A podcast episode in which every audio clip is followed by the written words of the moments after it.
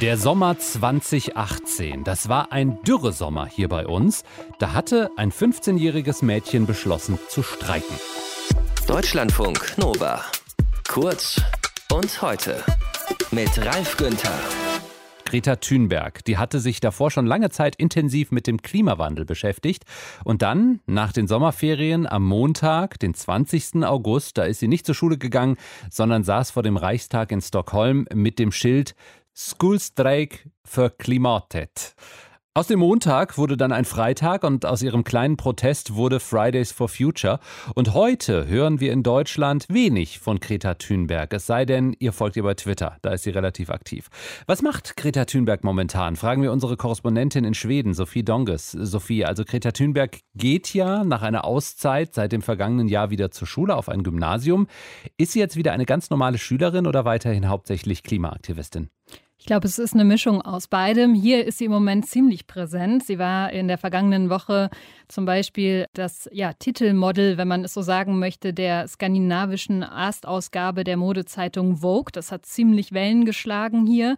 Und ansonsten sitzt sie jetzt auch eine Weile schon wieder freitags vor dem Parlament. Das ist wegen der Pandemie ausgefallen den Winter über. Es ist gerade ein neues Buch über sie erschienen, also verschwunden ist sie hier nicht. Wird das Jubiläum, drei Jahre Schulstreik, denn gefeiert?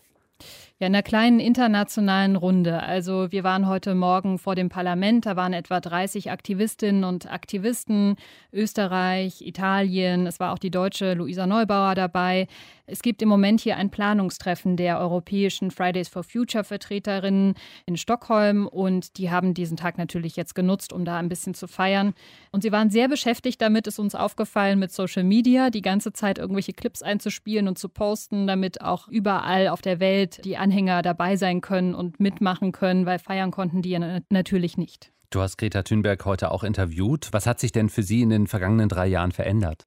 Ja, am Anfang ähm, war sie ja ganz alleine und nur in ihrer Sache unterwegs. Man kannte sie nicht und inzwischen ist sie wirklich fast wie so eine Ikone oder ein Popstar, habe ich heute gedacht. Also äh, ständig sind Leute vorbeigelaufen und haben ihren Namen gerufen, wollten Fotos von ihr machen und man merkt richtig, wie unangenehm das ist. Das möchte sie nicht. Was die Bewegung Fridays for Future betrifft, da hat sie heute im Interview ein gemischtes Fazit gezogen. Seitdem ist nicht viel passiert. Wir haben immer noch eine Klimakrise, die Emissionen steigen an.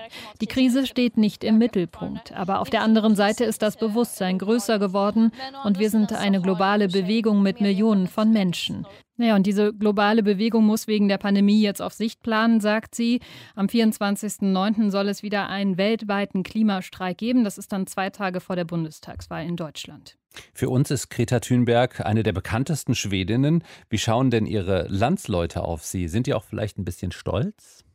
Das ist echt interessant. Ich habe gerade noch mal alle Nachrichtenseiten hier in Schweden abgesurft und das Thema habe ich nicht gefunden, drei Jahre Greta Thunberg.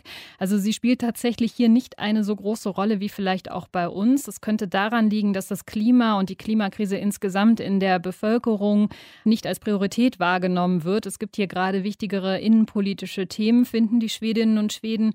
Und die Grünen als Partei zum Beispiel, die sind jetzt noch in der Regierung. Ich sage deshalb noch, weil es wird in einem Jahr gewählt gewählt und die Umfragen sind im Moment so schlecht für sie. Es könnte also sein, dass die gar nicht mehr im Parlament vertreten sind.